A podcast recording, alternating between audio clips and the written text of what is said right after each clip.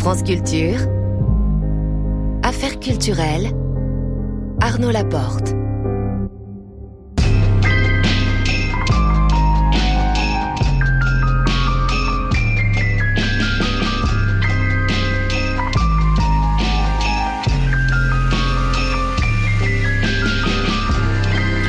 Ce soir, je reçois Jacques Weber. À 19h40, Affaires critiques, Lucille Como nous parlera du rossignol de Stravinsky et des mamelles de Tirésias de Poulenc dans une mise en scène d'Olivier Pi. 19h45, Affaires en cours par Marie Sorbier.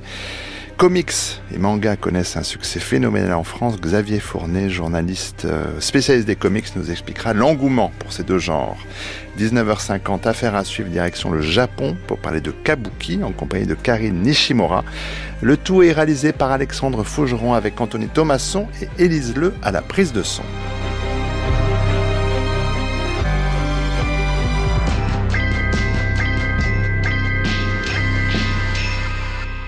Bonsoir Jacques Weber. Bonsoir.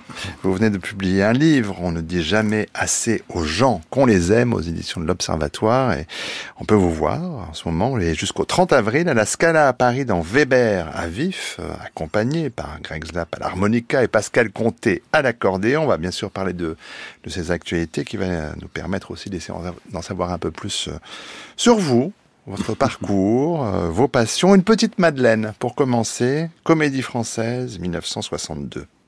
Au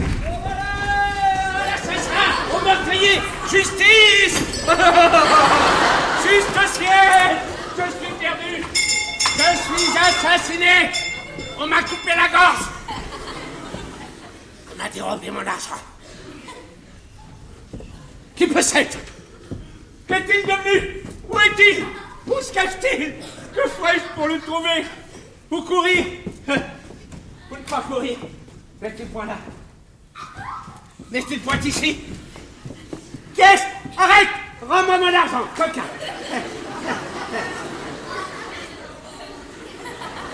Ah, C'est moi. Mon esprit est troublé, j'ignore où je suis, qui je suis, et ce que je fais. Hélas mon pauvre argent Mon pauvre argent Mon cher ami On m'a privé de toi Et puisque tu m'as enlevé, j'ai perdu mon support, ma consolation, ma joie. Tout est fini pour moi et je n'ai plus que faire au monde. Sans toi, il m'est impossible de vivre. En effet, je n'en peux plus. Je me meurs. Je suis mort. Je suis enterré. Et voilà, nous venons, Jacques Weber, de remonter un peu le temps en écoutant cet extrait de L'Avare dans la mise en scène de Jacques Mauclair avec Georges Chamara dans le rôle d'Arpagon. et vous aviez une petite douzaine d'années quand votre grand-mère vous emmène voir cette production. Quels souvenirs en gardez-vous? Ben voilà, euh, ben d'abord, ce qui est tout à fait étonnant, c'est que je ne sais pas pourquoi, mais l'un des tout premiers textes que j'ai appris étant enfant, c'est cette tirade. Et puis la scène de Harpagon la flèche, montre-moi tes mains, les voilà les autres. Voilà. et quand je suis arrivé à cette représentation de l'avare, bien sûr, j'étais subjugué. Je pourrais vous dire la, la distribution en entier. Je me souviens très bien de Georges Chamara. Euh, il y avait les débuts de Jean-Paul Roussillon dans la flèche, entre ah, autres. Carrément, oui. Oui, carrément, ce qui était pas mal. Mais ce qui m'a absolument, euh, d'un seul coup, comme comme, comme Claudel derrière son pilier, si je peux m'exprimer ainsi, c'est au moment où le Deus ex machina s'est hmm. exprimé, c'est-à-dire le Seigneur Anselme, qui vient euh, et les, les, portes du théâtre, par le, enfin du fond du théâtre sont ouvertes. Il a fait des grands coups de chapeau. C'était Henri Roland qui était un, un, immense acteur, qui disait à propos du vers de Molière, c'est de la prose qu'aurait mis un smoking pour aller voir les gens. Je trouve ça magnifique. Beau. Et il avait une phrase très simple. Qu'est-ce, Seigneur Harpagon Qu'avez-vous? Je vous vois tout ému. Mm. Et là, euh, je sais pas pourquoi, ça m'a embarqué complètement. Le grand coup de chapeau, mm. le, les, le, la surthéâtralité m'a, m'a beaucoup, boum, m'a percuté. Et c'est à partir de ce moment-là où je suis rentré dans la chambre de mon frère, j'ai dit, je fais du théâtre. Mm. Et ça n'a plus bougé. Alors la suite, euh, alors, vous étiez un peu complexé justement vis-à-vis de ce frère euh, brillant élève, ce qui n'était pas votre cas. On va dire ça comme ça. Oui, c'est, c'est dans une, juste. Avec des parents très cultivé, mais en sixième, alors vous étiez quand même amoureux de votre professeur de français, Madame Pierre. Bravo, euh, tout à fait. oui. euh, sa manière de parler des femmes de La Fontaine. Avant cela aussi, et vous en reparlez aussi dans, dans ce livre, on ne dit jamais assez aux gens qu'on les aime, vous avez vu votre mère pleurer à l'annonce de la mort de Gérard Philippe à la radio. Oui, c'est aussi une des choses qui m'a qui, qui, qui, qui, qui compte énormément dans, dans mes débuts. Euh, et elle n'était pas la seule. Hmm. J'ai, Vous l'avez constaté le lendemain. un flash d'informations. Euh, ils ont arrêté les informations pour dire, mesdames, messieurs, Gérard Philippe est mort. Et après, il y a eu cette grande euh, parole de Jean Villard le soir. Il avait les dons de la grâce. Seule la mort pouvait rompre le lien entre lui et nous. Elle l'a fait. Mmh. C'était magnifique. Et, euh, et, ma maman a pleuré. Et c'était la première fois que je voyais, donc c'était bouleversant. Et le lendemain, en effet, à l'école, c'est ce que je raconte, mmh beaucoup, énormément de mes camarades euh, écoliers euh, constataient que leur maman avait pleuré aussi sur la mort de Gérard Philippe. C'était réellement un ange qui mmh. passait au-dessus du, du, théâtre, quoi, c'est sûr. Alors il y a évidemment des, des, germes de ce parcours à venir. Là, euh, la suite? Allez, c'est Francis Huster qui la raconte à José Arthur dans le ah. Pop Club en 99. Au lycée Carnot, où j'étais élève, euh, il y avait dans la cour d'honneur un conservatoire municipal d'arrondissement euh, et qui donc euh, on, on, payait simplement 30 francs d'assurance pour toute l'année et, euh, et, on, et, on, pouvait s'inscrire en musique et il y avait un, un, un cours d'art dramatique et ce cours d'art dramatique, le professeur s'appelait François Florent, c'était un jeune stagiaire de la Comédie Française un Mulhousien qui était venu à Paris, qui avait réussi son conservatoire, qui était donc stagiaire à la Comédie Française et, et qui tout d'un coup a donné ce cours dans le 17e arrondissement. Et c'était la maman de Michel Berger qui s'appelait Annette Assemburger qui était la directrice du, totale du conservatoire. Et elle avait choisi ce jeune garçon qui avait 28 euh, ans. Et François Florent donc euh, avait cours et il y avait euh, quatre élèves. Et les quatre élèves il y avait Catherine Ferrand qui est maintenant la grande sociétaire de la Comédie Française il y avait Jean Faudemer qui ne qui n'a plus fait ce métier. Et puis il y avait Jacques Weber qui était lui élève dans une autre classe du lycée Carnot. Et c'est grâce à François Florent qui s'est pris d'amitié pédagogique pour pour Jacques et moi et qui nous a suivis qui nous a présenté au concours interconservatoire c'est-à-dire des des mille euh, petits conservatoires d'art dramatique dans toute la France. On a passé ce concours et Jacques a eu le premier prix en comédie classique et moi j'ai eu le premier prix en comédie moderne. Et donc on était automatiquement on avait 15 ans et on était automatiquement quand on était premier de tous ces conservatoires municipaux. On avait le premier tour du conservatoire qui se passait à l'époque en trois tours, euh, mhm. automatiquement. Et donc, on a tous les deux été, euh, nos parents étaient absolument pas au courant, embarqués au concours du conservatoire et Florent nous a dit oh ben écoutez présentez-vous quand même parce que c'est quand même marrant vous allez voir c'est une expérience et tout alors, il, va vite. Hein. Hein. non, non, mais c'est concis. précis, mais concis. Voilà, Alors, la suite de l'histoire, Jacques Weber, c'est que Francis Huster, en l'occurrence, est reçu cette année-là au mhm. conservatoire. Vous, euh, vous passez un an à la rue Blanche et puis vous vous retrouvez en fait l'année suivante où vous réussissez le concours d'entrée. Euh, Huster explique un peu plus loin dans cette émission que c'est François Florent qui a été voir ses parents, les vôtres, pour les convaincre. Ah oui, oui, tout à fait. Florent euh, a eu toute sa vie une espèce de sixième sens par rapport aux gens qui devaient faire ce métier. Un exemple le plus probant, c'est Dominique Blanc, qui était refusée au conservatoire tout le temps. Et Florent a insisté, elle voulait presque arrêter ce métier. Il a dit non, non, il faut que tu continues. Et on sait tous que c'est une des plus grandes comédiennes françaises.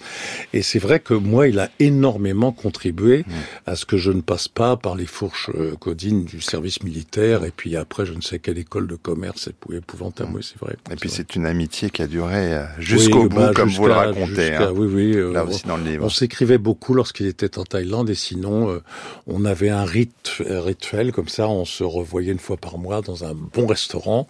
Et alors, comment vas-tu? Et puis on parlait du monde, de nous, de voilà. Alors cela étant le conservatoire, euh, ça n'a pas été franchement à votre goût. Et puis alors vous hésitez évidemment pas. Comment hésiter quand Pierre Brasseur vous propose de, venir jouer avec lui sur euh, sur les boulevards? Comment refuser? Vous refusez par contre la, la comédie française, euh, dont votre prix d'excellence vous ouvrez les portes. Vous préférez suivre Robert Hossein à, à la comédie de Reims. Euh, j'avance vite, mais pour en venir plus au présent. Mais côté cinéma, en début des années 70, vous dites oui au très regretté Michel Deville, pour Raphaël ou le débauché, à Nina Companès, même si vous n'êtes pas très tendre avec Faustine ou le Baletté. Euh, Costa Gavras, bien sûr, pour État de siège, euh, Yves Boisset, RAS. Mais, euh, Jacques Weber, vous êtes toujours resté très présent au théâtre. Euh, vous vous mettez aussi très rapidement à la mise en scène. Vous serez patron de théâtre à Lyon, au théâtre du 8e, pendant 6 ans, puis au théâtre de Nice pendant 15 ans. Euh, alors, c'est vrai que vous ne fuyez pas les caméras parce qu'on vous a beaucoup vu sur grand et petit écran, mais le théâtre, ça reste l'amour premier. Ça reste l'amour premier. Et puis, il faut dire aussi, il faut, faut, j'ai toujours décidé de ne pas mentir à ce sujet. Je pense que euh, ce qui s'est produit aussi, c'est qu'à un moment, je n'étais pas prêt. Vous savez, François Truffaut parlait des acteurs nus. Mm. Je ne faisais pas partie de cette catégorie. Euh, j'avais à mes côtés des gens qui étaient prêts, comme Isabelle Huppert, avec mm. qui j'ai commencé dans, euh, dans, un film Aloïse de Liliane Le Kermadec. Et j'étais stupéfait par ça entre guillemets la nudité de son mmh. jeu. Euh, il y avait Nathalie Baye, il y avait Jacques Viret, le génie de Jacques Viret. Bon, il y avait tous ces gens. Il y avait le Café de la Gare en mmh. face du conservatoire qui, qui mettait tout par terre, qui mettait tout le monde. Euh, Vous avez vu arriver Coluche, Miu et, et, etc. Mais et moi, je n'ai pas su pour je n'étais pas prêt et je n'ai pas su tout simplement provoquer le désir. Je pense que la relation d'un acteur avec le cinéma, c'est simplement le désir qu'il suscite auprès des metteurs en scène ou metteuses en scène. C'est aussi simple que ça. Ça n'est pas arrivé. J'ai la sensation, comme le disait mon agent magnifique homme, philosophe formidable Serge Rousseau, il m'a dit, toi, ça sera pas vieux, très vieux, ça se passera. Ben, j'ai dit, c'était gentil. Et j'ai l'impression qu'avec thérapie, avec des rencontres hmm. comme avec Emmanuel Berco, avec Sébastien Marnier, avec des gens comme ça, quelque chose s'est ouvert en moi. Et c'est vrai que non seulement je n'ai plus peur de la caméra, mais j'ai envie d'aller vers elle. Et j'ai même envie parfois de la draguer, comme me disait Depardieu. Me mais c'est, c'est, c'est une femme, faut la caresser. Oh, vas-y, mon genre, faut la regarder, faut la regarder. Il m'avait fait tout un numéro, il aurait pu dire le contraire le lendemain, c'est pas grave. Mais c'est tellement magnifique d'entendre Gérard, quoi qu'il en soit. Toujours. En théâtre, euh, pour y revenir, ça a longtemps été euh, assez majoritairement les, classiques, mais il y a des spectacles importants, notamment début des années 2000, La vie de Galilée de Brecht, monté par Jacques Lassalle. le grand Lassalle, Et surtout, euh, quand même, la rencontre avec Peter Stein, notamment la dernière bande de Samuel Beckett. Qu'est-ce que vous vous attendez euh, d'un metteur en scène, Jacques Weber?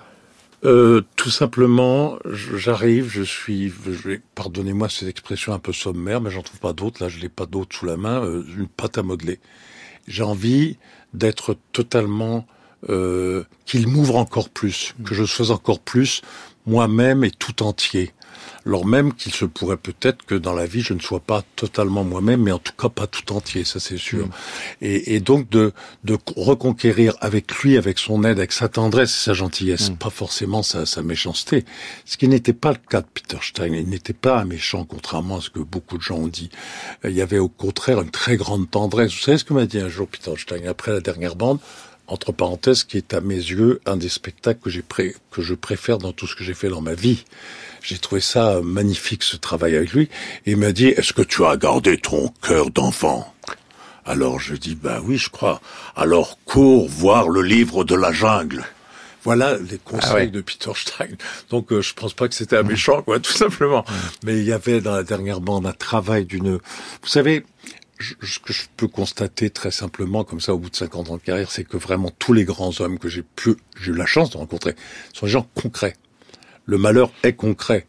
Euh, le, le, la, situation farcesque est très concrète. Tout part du concret. Donc, Tout éplucher une banane, euh, c'est très concret. Bah, bien évidemment. C'est le début de la dernière bande. la théorie, la mm. théorie sans les hommes et sans le concret, sans le geste juste, ça, ça, ça tient pas la route, mm. pas du tout même. Euh, pour poursuivre sur ces questions de, jeu et d'attente par rapport au, metteur en scène, vous avez récemment joué Le Roi Lire, mise en scène de Joe Lavaudan en 2006.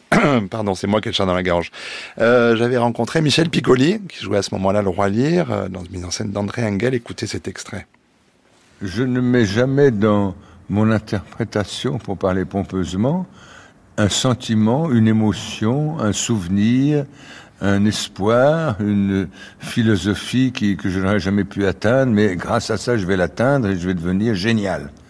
Grâce à Shakespeare, par exemple. Mais jamais, jamais, je suis un, pour le metteur en scène et pour, et pour l'auteur, je suis un, un, modèle. Oui, je suis une marionnette qui essaye d'être extrêmement intelligente. Mais je suis manipulé. Je suis manipulé par l'auteur et par le metteur en scène. Manipulé dans le sens le plus beau, quoi. C'est très beau d'être manipulé, non? Oui, je trouve ça très beau d'être manipulé. Vous vous rejoignez que hein le marionnettiste ou le manipulateur soit un bon manipulateur, un bon marionnettiste. Mais ça se rejoint complètement, la marionnette et la pâte à modeler, c'est la C'est ça. même chose. Et ce qu'il dit est très intéressant. Lorsque l'on est jeune, on enterre sa maman pour être triste.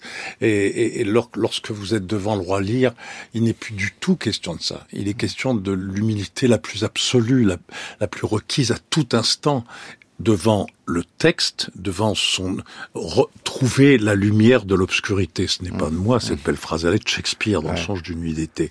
Et là, faut être très accompagné. Alors parfois, vous êtes accompagné par des gens qui ne sont pas très directifs, par exemple comme Joe Lavaudan, mais qui amènent une telle une intelligence généreuse, en permanence ouverte et tendre, qui vous embarque, qui vous qui vous berce, qui vous qui vous demande, qui vous qui vous tend vers le haut. Et puis, par exemple, on en parlera peut-être tout à l'heure de Pascal Rambert, qui est un tout autre type de travail que Stein, qui alors lui, c'est presque très énervant, c'est presque la béquée. Au début, on est presque, c'est à l'intonation près. Et il dit toujours cette chose très intéressante qui rejoint un peu ce que dit Michel Piccoli merveilleusement.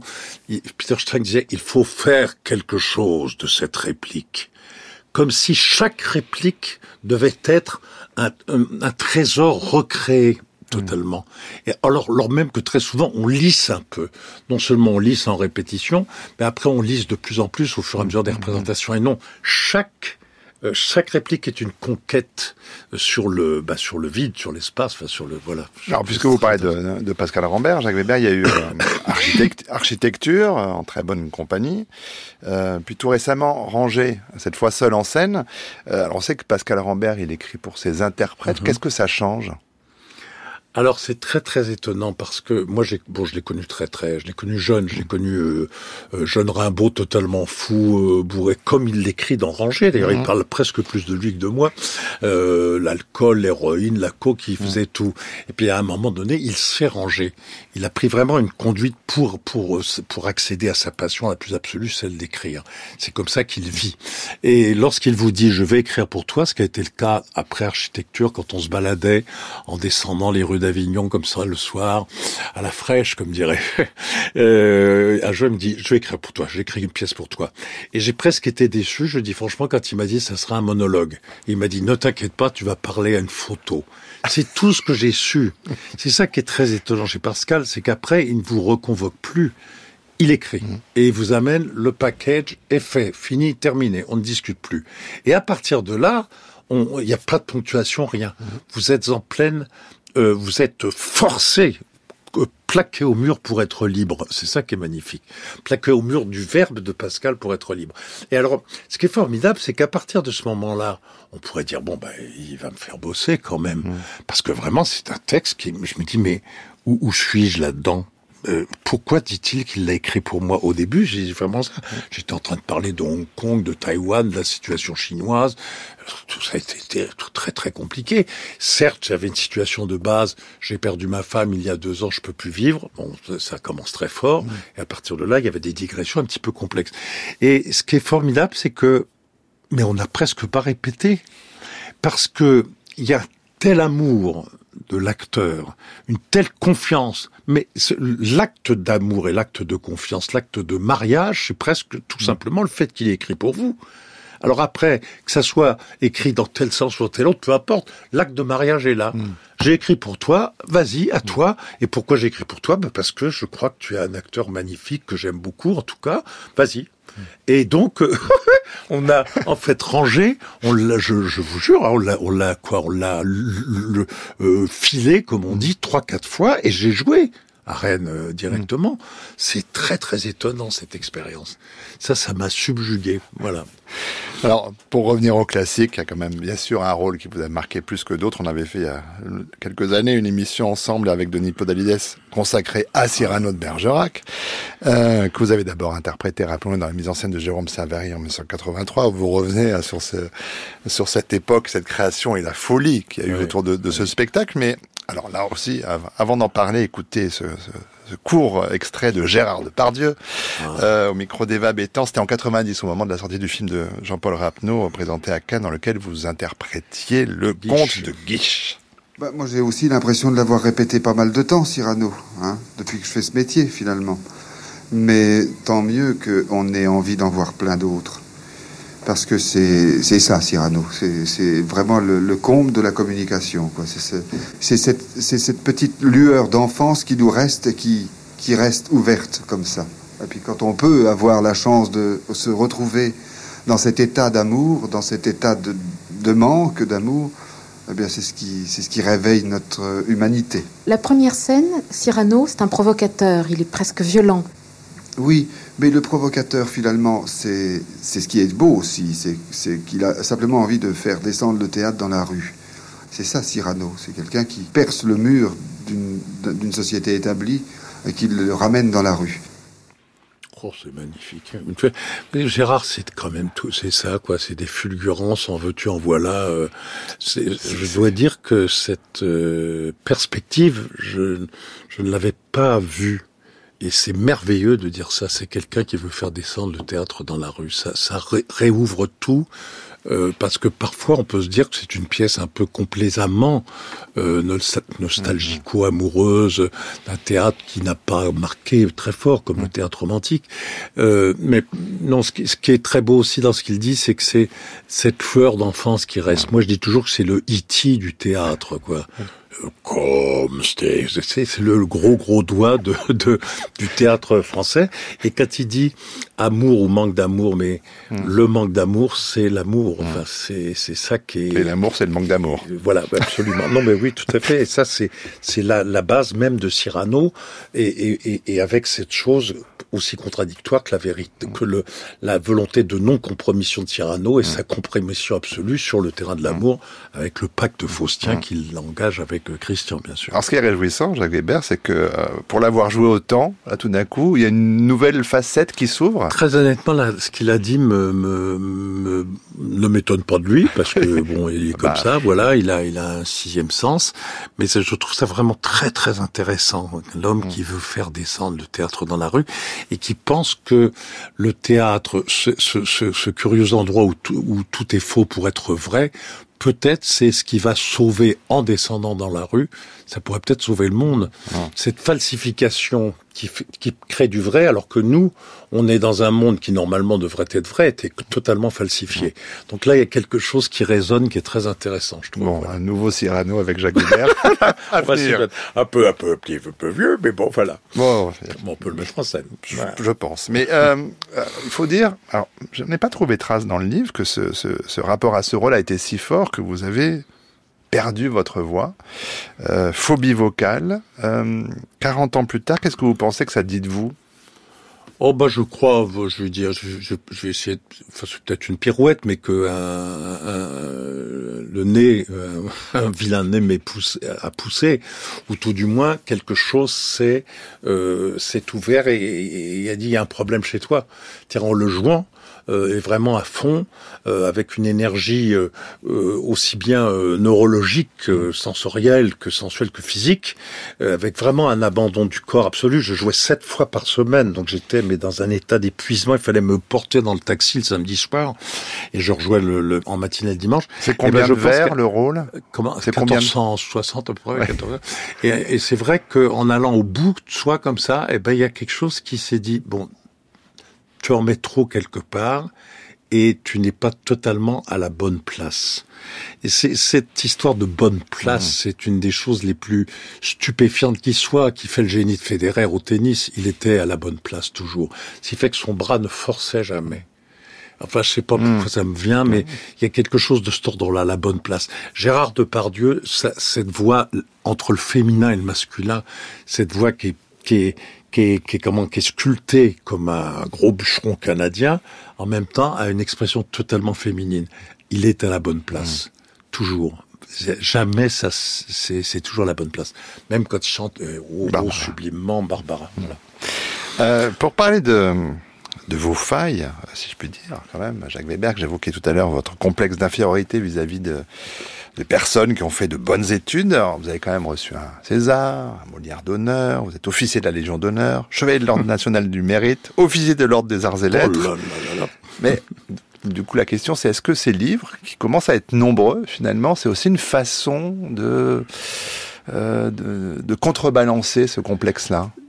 Oh, sans, sans, doute, sans doute, mais c'est aussi, en tout cas, je voulais revenir sur ce que vous venez de dire. Euh, je n'ai plus voulu parler de ma voix. Là, il s'agissait plus de parler de moi, même si De- forcément on parle de soi-même un peu. C'est un exercice d'admiration, vraiment, livre, vraiment bien envie sûr. de dire quand même que ce qui est le plus important, c'est plus de parler des gens que l'on admire. Et les critiques feraient bien d'y penser Mmh, de temps en temps. Non, mais c'est vrai. C'est tellement beau l'exercice d'admiration. Et par contre, ce qui est vrai, c'est que de plus en plus, au fil des, des livres, j'ai envie tout bêtement, tout simplement, de bien écrire. Mmh. Ça peut pas. Voilà, c'est. J'ai envie de d'aller un petit peu ailleurs dans la relation artisanale avec quelque chose. Je pense que je suis devenu, je sais pas si je suis un grand acteur, un petit acteur, je m'en fous, c'est pas le problème. En tout cas, je sais que j'en suis devenu un bon artisan de mon métier. Mais un bon artisan qui sait encore qu'il faut sans arrêt remettre le- sur l'ouvrage, euh, voilà. Mais sur l'écriture, j'ai une, je sais pas, une envie, mais mais vraiment euh, cli- presque presque flaubertienne, j'allais dire presque mystique de, de du bien écrit. Oui, parce quoi. que vous les sculptez, vos Ah oui, vraiment, hein. je, je travaille ça, et c'est vrai, un peu comme Flaubert, je les, je les entends. Attention, tout prend pas je me Oui. prends pas pour Flaubert. Mais, mais vraiment, il y a quelque chose de cet ordre-là. Et, et j'a- j'adore quand d'un seul coup j'entends que ça sonne bien et que c'est débarrassé de de l'emphase, de l'emphase d- dont on se sert parfois parce qu'on n'est pas très à l'aise avec euh, parce que justement on est complexé. Parce que exercice Et moi, il se d'admiration. pourrait bien d'ailleurs que je fus un, un acteur que le cinéma ait refusé parce que j'étais au début peut-être même auréolé du prix d'excellence et tout ça. J'étais peut-être un peu emphatique parce que Mm. pas totalement à la bonne place, pas totalement confiant en moi, voilà. Euh, avant de poursuivre sur le livre, euh, on va écouter quand même la chanson de Louis Chédid qui Ah porte oui, le même belle. titre. On écoute, on ne dit jamais assez aux gens qu'on les aime.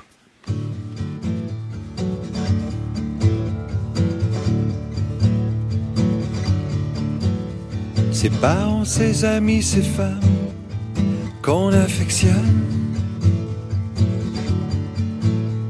avec duquel on dort, on dîne, on parle au téléphone. Souvent quand nos regards se croisent, y a comme une chaleur. Mais de là à en faire des phrases, trop de pudeur trop de pudeur. On ne dit jamais assez aux gens qu'on aime, par peur de les gêner, qu'on les aime. On leur dit jamais assez que sans eux, sans elles, on serait même pas la moitié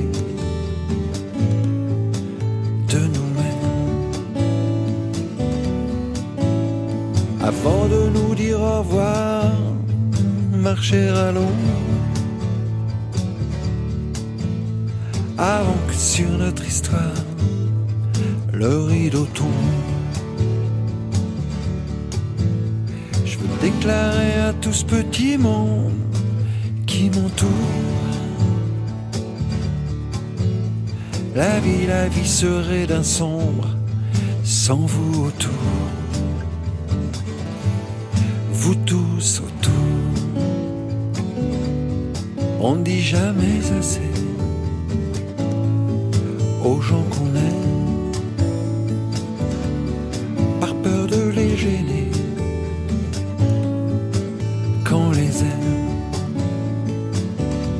On leur dit jamais assez que sans eux, sans elle, on serait même pas la moitié nous-mêmes. Qu'y a-t-il de plus important? La raison ou les sentiments? On ne dit jamais assez aux gens qu'on aime. On leur dit jamais assez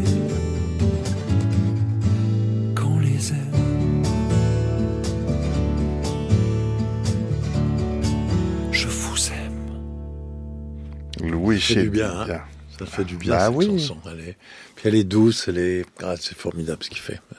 Alors, La nouvelle famille est belle. Ouais, ça c'est sur plusieurs générations. hein. Oui, vraiment. Euh, ce nouvel exercice d'admiration, je vous avais reçu il y a quelques années sur cette antenne au moment de la sortie du, du livre Des petits coins de paradis, qui, Mhm. qui était aussi plein de figures d'admiration. On a évoqué Pierre Brasseur, je me souviens qu'il était là dans, dans ce livre-là. Et on parlait de l'écriture parce que le fait est qu'il y a ce travail sur la phrase, mais aussi dans la structure euh, du livre. Il y a ces petits intermèdes qui sont comme des, comme des, des petits cailloux comme ça. Et puis, ce que j'ai beaucoup apprécié, alors c'est moins pratique quand on prépare l'émission comme je le fais, mais c'est que la chronologie, on s'en fiche. Oui. Et on va en avant, en arrière, et on, on- on- on vous suit, en fait. Et alors, en fait, c'est curieux parce que c'est ma façon même de d'écrire, tout bêtement. C'est-à-dire que c'est drôle parce que je me souvenais de gens euh, que j'ai connus, bah, pas Robert Hossein, comme Frédéric Dard, qui avait, qui travaillait de 6 heures à 11h30 euh, avec six machines à écrire et il enchaînait, etc. Or, moi, je, je, je, je peux pas faire ça. J'écris quand ça me vient et je me fous complètement. Alors, peut-être que ça, faut que je le, je le travaille, l'art du récit. Mais là, ça crée une sorte de récit. Et cette façon aussi de d'un seul coup, paf, d'aller sur l'actualité que je traverse, parce que je trouve c'est très très important de resituer, mais très vite, avec des, avec finalement ce qui me revient en mémoire, c'est-à-dire des choses qui m'ont vraiment mais heurté. Euh, la citation Loirs de, de Pompidou après l'affaire Gabriel Russier, euh, l'horreur de, le, de de pas de, de, de, ne pas donner sa La grâce à la grâce Ranocchi. à Ranucci de, de Giscard d'Estaing, euh, des choses comme ça. Ça, moi, ça m'a. C'est des choses qui, qui sont presque plus importantes que des trucs énormes comme comme la crise de Cuba, par exemple. C'est très bizarre la mémoire, comme elle vous, boum, elle vous dit non, c'est ça que t'as qui t'a marqué. Et j'aime bien garder ça. Mais il se pourrait bien que si maintenant j'ai envie d'aller vers le roman, c'est-à-dire vers la structure. Je sais pas encore quoi, mais euh, mais j'ai vraiment envie quoi, parce que bon alors là vous allez dire le type est fou. Allons-y. Mais quand je lis ce bordel de génie, euh, alors on va se dire mais il est fou, il y connaît rien, ce qui est vrai. Mais Guerre et paix, Tolstoï, c'est on peut dire Un aussi, petit jeune qui monte. Ouais, c'est un petit jeune qui monte. Mais on peut se dire aussi que c'est mal foutu. Enfin, c'est incroyable. Il, il parle d'un personnage et puis il le laisse tomber. Et puis 150 pages plus tard, il vous fait euh, 15 pages dessus. Et je trouve qu'il y a dans cet énorme récit dont on a où on a besoin de points de repère, il y a cette euh, liberté déstructurer comme ça qui me plaît beaucoup. Alors je, je vais attend votre guerre paix. pour écrire mon prochain roman. Très bien, nous recevrons Jacques Voilà. Weber prochainement. Alors, actualité, vous en parlez, comme le temps file forcément avec vous. Weber à vif, que vous allez reprendre, à, à- que vous reprenez à la Scala, c'est depuis hier, avec Greg Zlap et Pascal Comté. Euh, être seul, être libre, ça c'était la- une phrase de, la première phrase, ou une des premières de- du seul en scène que j'avais vu à Marigny, là encore il y a quelques années. Oui, oui. Ah, vous êtes seul à dire, cette fois, mais ça, ça change quoi d'être avec les Ah, comparses J'ai l'impression que c'est complètement concertant. Ce ne sont pas des musiciens qui m'accompagnent, mais c'est une espèce de grande conversation empathique comme ça. Euh, trois, trois artistes, l'un qui s'exprime avec un harmonica, dont on voit à quel point on peut aller loin avec l'harmonica, euh, qui m'avait séduit à un concert de Johnny Hallyday, c'est vous dire. Et Pascal Comté, c'est un roi de, de l'accordéon, co- de la musique contemporaine. Et ces associations et moi, qui suis un vieux classique, euh, enfin classique, avec des petites tendances euh, d'ouverture Ouais, quand quand même. même. Et mais ce qui est formidable, c'est que c'est très concertant entre nous, très empathique. On se parle, on se sourit. Euh, parfois, il m'arrive d'improviser. Et eux, je tiens à le dire, improvisent tous les soirs. Il y a rien d'écrit. Alors on a on a une vague structure pour pas trop se perdre, mais sinon on est on est à l'improviso comme ça. Et jusqu'à maintenant, toujours du bois, c'est c'est reçu merveilleusement entre nous et entre soi, donc avec le public. Voilà. Alors, j'avais un souvenir euh, très, très, très vif pour le coup euh, dans, dans le seul en scène de, de ce coupeur d'eau de Marguerite Duras. Ah, et il se bah trouve ça. que vous en parlez dans ce livre-là. Donc, comme il est au, à nouveau au programme, si je puis dire, de Weber à vif, quelques mots sur ce texte, Jacques Weber? Bah, j'ai l'impression que lorsqu'on dit ce texte, on, on- on doit absolument s'abstraire un peu comme lorsqu'on est devant une tragédie de Racine. Enfin, C'est un fait divers, très C'est simple. c'est un fait divers tout à fait simple, mais vous savez, euh, euh, la mort de Théramène, euh, c'est un fait divers, hein, c'est un accident de voiture, c'est le week-end de Jean-Luc Godard. Et dans le, au plein milieu de cette tirade, il dit « Excusez ma douleur », et il se parle plus. C'est formidable. Et Duras arrive à cette nudité de ce qu'on appellerait le chien écrasé, et du chien écrasé, elle fait réellement ne serait-ce que le coupeur d'eau, c'est un titre absolument génial. Et moi, là, dans ce cas-là, je, je pose vraiment mes, mes, euh, mes armes. Euh, le, le, texte est là devant moi et je le lis euh, recto tono. Je, j'essaie de retrouver cet, cet art génial dont parlait, qui m'a toujours fasciné dans l'art du cinématographe de Bresson, Bresson. le recto tono. Quoi. Ça, Mm. c'est quelque chose que je trouve tout à fait assourdissant au sens fort du terme. À votre tour d'être un modèle, comme disait Piccoli tout à l'heure. je sais pas, mais, Mais vraiment mais- le, et ben alors oui, donc et j'en parle parce que Duras c'était absolument. je- le coup de fil à. Marguerite Duras. Je lui demande les, les, les, on me dit de l'appeler, alors je l'appelle, allô, Madame Duras, je vous prie de bien vouloir m'excuser, etc. Et je voudrais euh, dire le coupeur d'eau euh, en scène dans un de mes spectacles, etc. Et immense temps, c'est génial, non? Alors je me tais, dis- et elle rajoute après, vous savez que quand elle écrivait, elle mettait en didascalie petit temps, long temps, moyen temps. Les yeux s'échappent de, l'interprète. On se demande ce que ça veut dire, mais c'est c'est merveilleux. Et là, un autre temps, et elle fait à chaque fois que je le relis, je pleure. Alors là, bon, Ouais. voilà, on est dans le domaine du, de- du, du magnifique. Quoi. Et, et encore plus, si je peux me permettre, je vais pas trop divulgacher, mais elle vous demande quand même à quelle heure dans le spectacle Oui, ça, ça, c'est vous, vous, donnez son texte pour qu'elle vienne texte, uniquement son pour texte. venir l'écouter juste celui-là. Oui. hein. Ah, Là, c'est très pique parce que moi, je pense que je, je, je lui dis le début du, de, de- du truc et je lui dis, bah, à 8h30. Elle me dit, ah bon, vous débutez par mon texte. c'est extraordinaire. Voilà. Bon, une tout- toute dernière question. euh, le temps nous manque, mais euh, la question qui clôt le livre. Pensez-vous, Jacques Weber, que vous serez gracié par la nuit? Ah là là là là, oui, c'est tout un. Non, en tout cas, ce que je crois, c'est que j'aurais la, fra- la fin de rangée. Hmm? Et puis je t'ai aimé, et ça n'est déjà pas si mal. Et je crois que oui, j'ai aimé mon métier. J'aime d'abord ma femme, et puis oui, mes enfants. Et puis j'ai aimé mon métier, ça n'est déjà pas si mal. Voilà, c'est ça. Donc une- je pense que Une variation de Perdican. je serais un peu gracié. Mais j'ai aimé. C'est moi qui ai vécu, non pas euh, un être perdu par, son orgue- euh, par mon orgueil et mon ennui, c'est ça aussi. Alors, je rappelle, Jacques Weber, vous venez de publier ce C'est livre. déjà On- fini, Mais Oh là 40, là. voilà, les 40 minutes. euh, on se retrouvera. Euh, on ne dit jamais assez aux gens qu'on les aime aux éditions de l'Observatoire, sur scène à la Scala jusqu'au 30 avril dans Weber à vif, avec Greg Zlap, Pascal Comté. Merci, Jacques Weber, d'avoir été Merci notre beaucoup invité. à vous. Merci.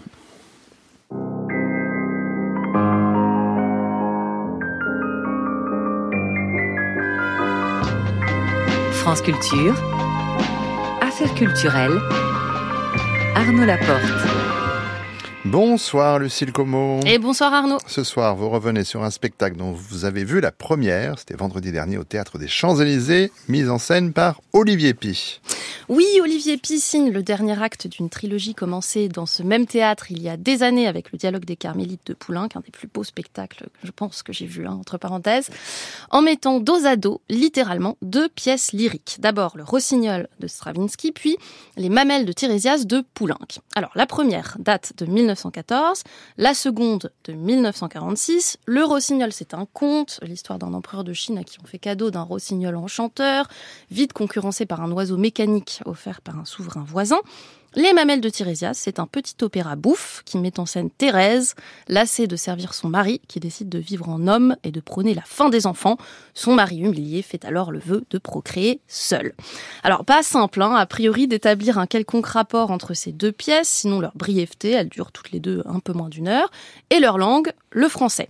Olivier Pi choisit de jouer d'abord l'une dans les coulisses de l'autre, c'est-à-dire que quand on entre dans la salle, sur scène, on voit littéralement l'envers du décor des mamelles de Tirésias, module noir avec des inscriptions blanches, un rideau qui ouvre parfois sur des balcons de cabaret, des éléments de décor, des costumes, des techniciens qui circulent, et puis après l'entracte, le décor se retourne et on accède à son endroit, un petit théâtre type boulevard avec un escalier aux rampes flamboyantes, des néons, du velours rouge, le chœur dans le rôle du public qui assiste à la farce de Poulenc. Les mêmes interprètes jouent tous les personnages. Il y a une indéniable intelligence du plateau vocal et du décor.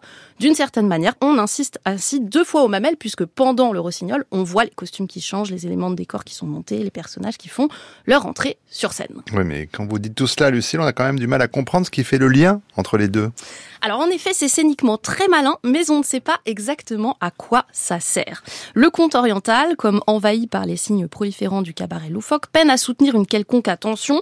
Que vient faire cet empereur, dont Pif est un vieillard malade prostré sur un lit pendant tout le début du spectacle, dans les coulisses de ce théâtre? C'est un peu mystérieux.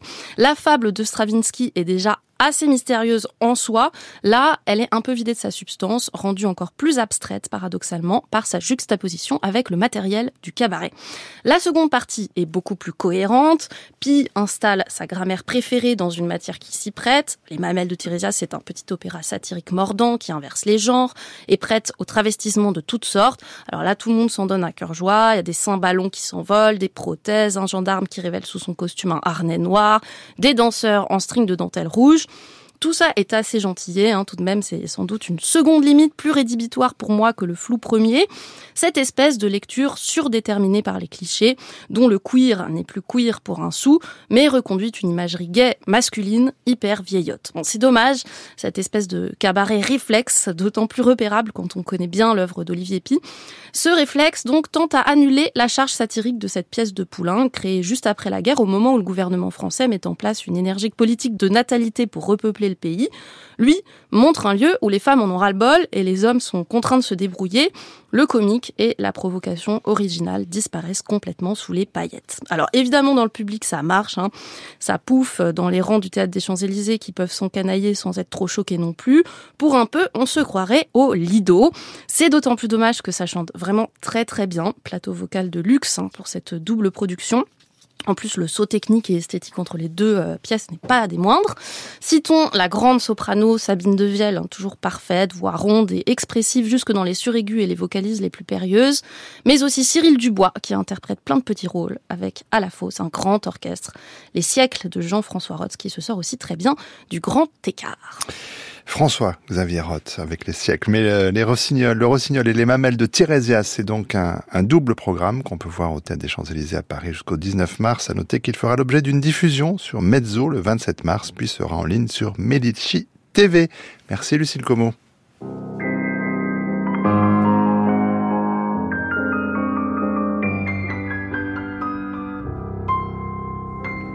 Affaire en cours avec vous, Marie Sambier. Bonsoir. Bonsoir Arnaud.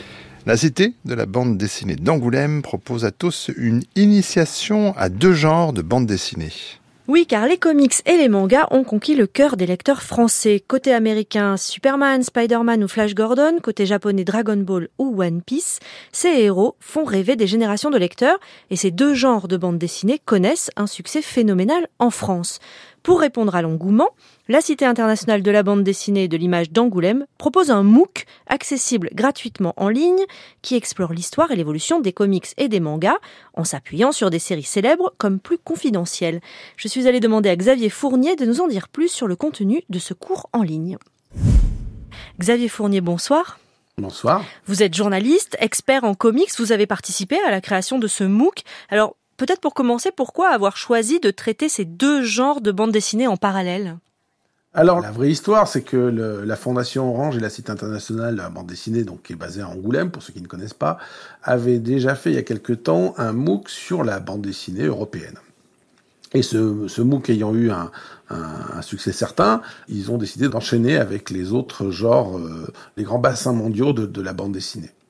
Euh, après le, de nos premières discussions, euh, donc avec les, les, gens des deux équipes et puis Buntavi euh, Sulivet qui intervient plutôt sur les mangas, on a trouvé intéressant peut-être de confronter les deux histoires, c'est-à-dire d'alterner les comics et les mangas et pas de faire simplement deux MOOC chacun dans, dans, dans, leur coin, parce que je trouve que c'est peut-être euh, euh, plus expressif, de montrer un petit peu les grands choix qui ont été faits et comment finalement euh, ces formes de bande dessinée se, se, euh, se rejoignent ou, ou, sont différentes sur certains endroits.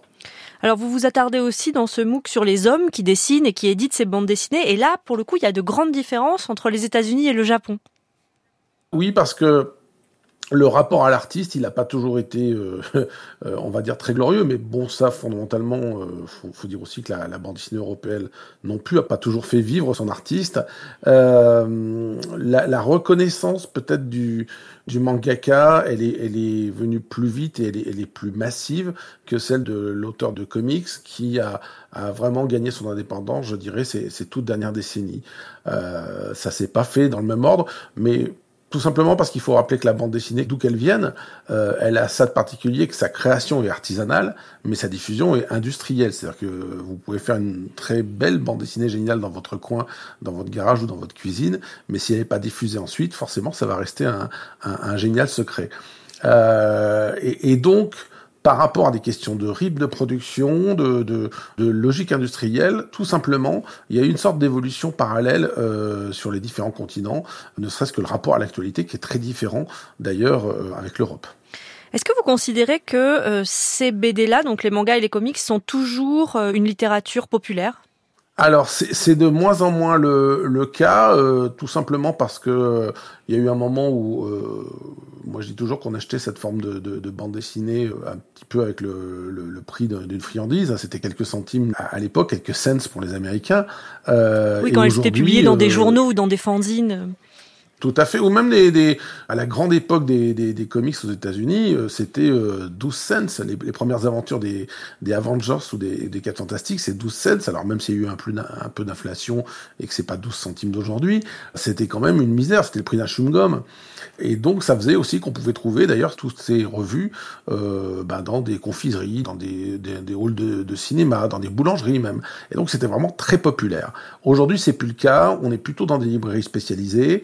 Le circuit de distribution n'est plus le même. Le prix du papier lui-même a augmenté. Et puis le fait que les auteurs ne soient plus exploité comme avant, mais commence à être payé euh, de façon décente, fait que euh, le prix de couverture est plus élevé. Ça veut dire aussi que là, on est dans un rapport qui est assez différent. Le, le, comic book de, base aujourd'hui, il vaut 4 ou 5 dollars. Oui, et aujourd'hui, on va euh, en librairie acheter des bandes dessinées. En librairie spécialisée, c'est ça qui est important euh, parce que euh, il y a une évolution qui est mondiale. De toute façon, c'est vrai qu'à une époque, on pouvait trouver la bande dessinée assez facilement dans, les kiosques euh, où, où qu'on soit, et aujourd'hui, elle s'oriente de plus en plus vers des librairies spécialisées parce que on est sûr de trouver des lecteurs. Le paradoxe, c'est que euh, on ne trouve que des lecteurs spécialisés. Et le, le, kiosque créait beaucoup de nouveaux lecteurs, beaucoup de gens qui étaient curieux et, et qui tombaient par hasard sur une série sans s'occuper de savoir si c'était le 33e tome ou pas, et qui, euh, qui entraient un petit peu comme on rentre dans la, dans la piscine, hein, jusqu'aux épaules, et puis ça se passait pas trop mal. Aujourd'hui, c'est peut-être un peu plus compliqué pour les gens de s'y retrouver, d'avoir un accès, de même se dire que c'est pour eux, et, et, et c'est pour ça aussi que le principe de ce MOOC m'intéressait.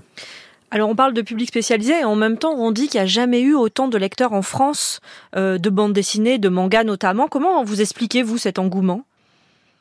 Il y a beaucoup de choses. D'abord, euh, il y a des séries qui durent et, donc des séries qui recrutent sur la, longueur. Euh, des, choses comme One Piece, ben, forcément, vous arrivez pratiquement à être intergénérationnel à force. Euh, il y a des choses qui se démodent pas trop, même si elles ont été connues en France euh, dans les années 80. Euh, donc il y a ça. Il y a, il y a, aussi le fait que les crises récentes font que les gens ont passé plus de temps chez eux et ont peut-être eu plus de temps pour de la lecture.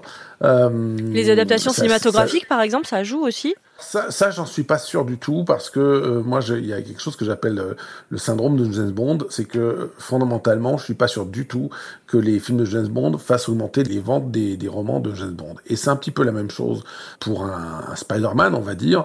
Euh, quand il y a un film de Spider-Man, je suis pas sûr que les enfants sortent toujours du, du, de la salle de cinéma, je suis même à peu près convaincu du contraire, euh, en ayant conscience qu'il y a une bande dessinée à la base qu'il faut lire. Il y a tellement de produits dérivés aujourd'hui qui vont peut-être euh, jouer avec la figurine, euh, jouer avec des gadgets, mais le, le rapport avec la, la, la source se fait pas automatiquement. Alors pour tout savoir sur ces comics et ces mangas, je renvoie nos auditrices auditeurs sur le MOOC gratuit et accessible en ligne du 13 mars au 23 avril. Merci beaucoup Xavier Fournier. Et merci à vous Marie Sambier.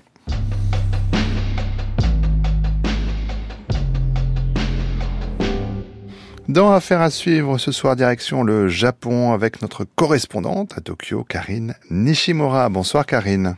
Bonsoir Arnaud.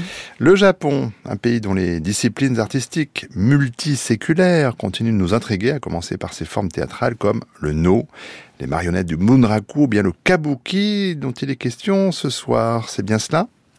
En effet, Arnaud, je vous invite ce soir à rencontrer un tout jeune acteur de kabuki exceptionnel à plus d'un titre et vous allez vite comprendre pourquoi. Bonjour à tous. J'ai toujours aimé le kabuki. Et en mai, je monterai sur scène en tant qu'Onoe Mahoro. J'aimerais un jour faire une performance de kabuki dans le pays de mon père, la France. Voilà, vous l'avez entendu, ce jeune Maholo peut s'exprimer dans la langue de Molière car son père est français, il s'appelle Laurent Gnacia, il est directeur artistique et marié à l'actrice japonaise Shinobu Terajima qui est donc la maman de Maholo, lequel a 10 ans et demi. Et donc Maholo est acteur de kabuki il l'est en devenir. Il est déjà apparu à plusieurs reprises dans des pièces, mais comme il l'a indiqué dans sa courte présentation, en mai prochain, il jouera pour la première fois sous un nouveau nom de scène, Shodai Onoe Maholo. Maholo Onoe, premier du nom, un changement qui s'inscrit dans la tradition filiale du monde du kabuki. C'est son grand-père, une sommité de cet univers, Kikugoro Onoe 7, honoré au Japon du titre de trésor national vivant, qui est son maître.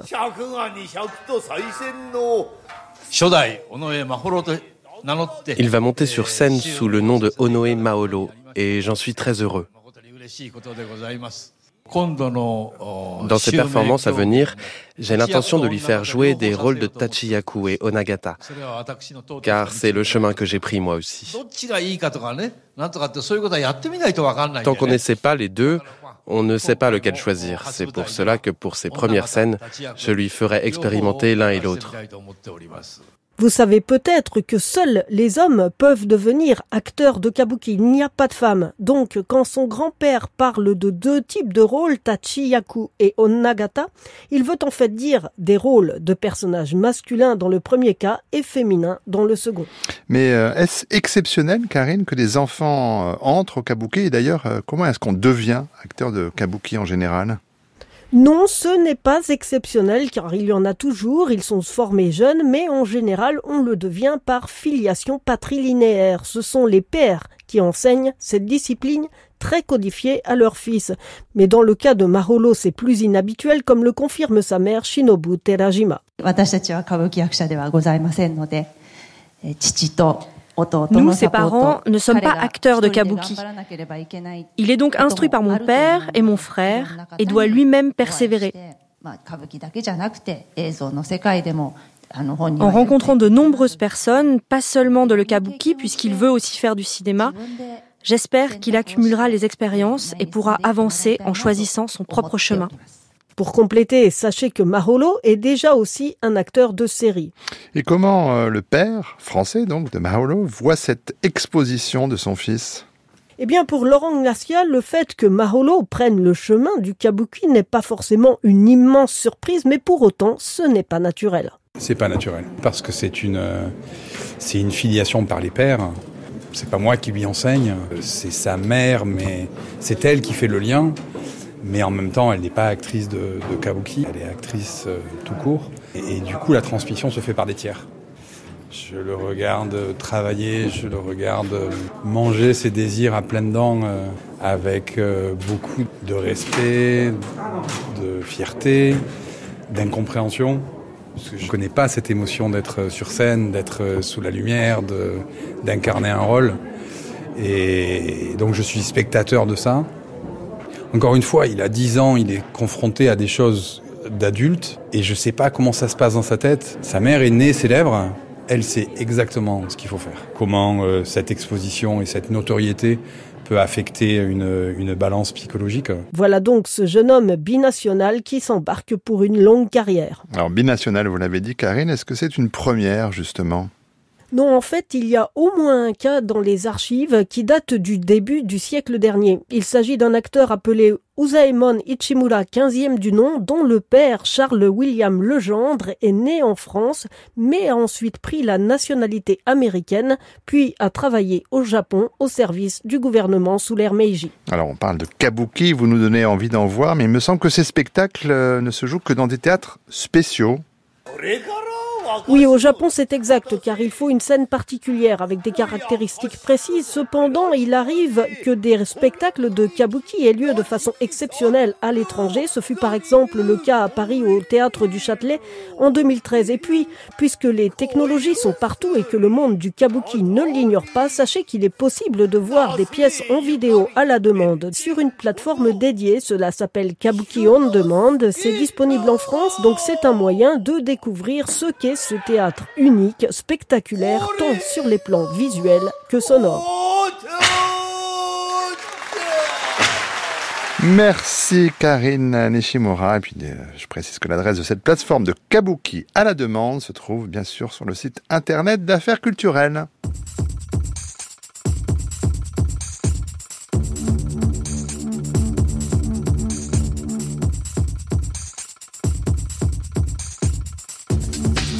Cette émission, comme toutes celles de la chaîne, est à écouter ou podcaster sur le site de France Culture ou via l'application Radio France. Cette émission a été préparée avec Aïssa Toundoy, Boris Pinault, Anouk Minaudier, Lucille Como, Marie Sorbier et Lise Ripoche.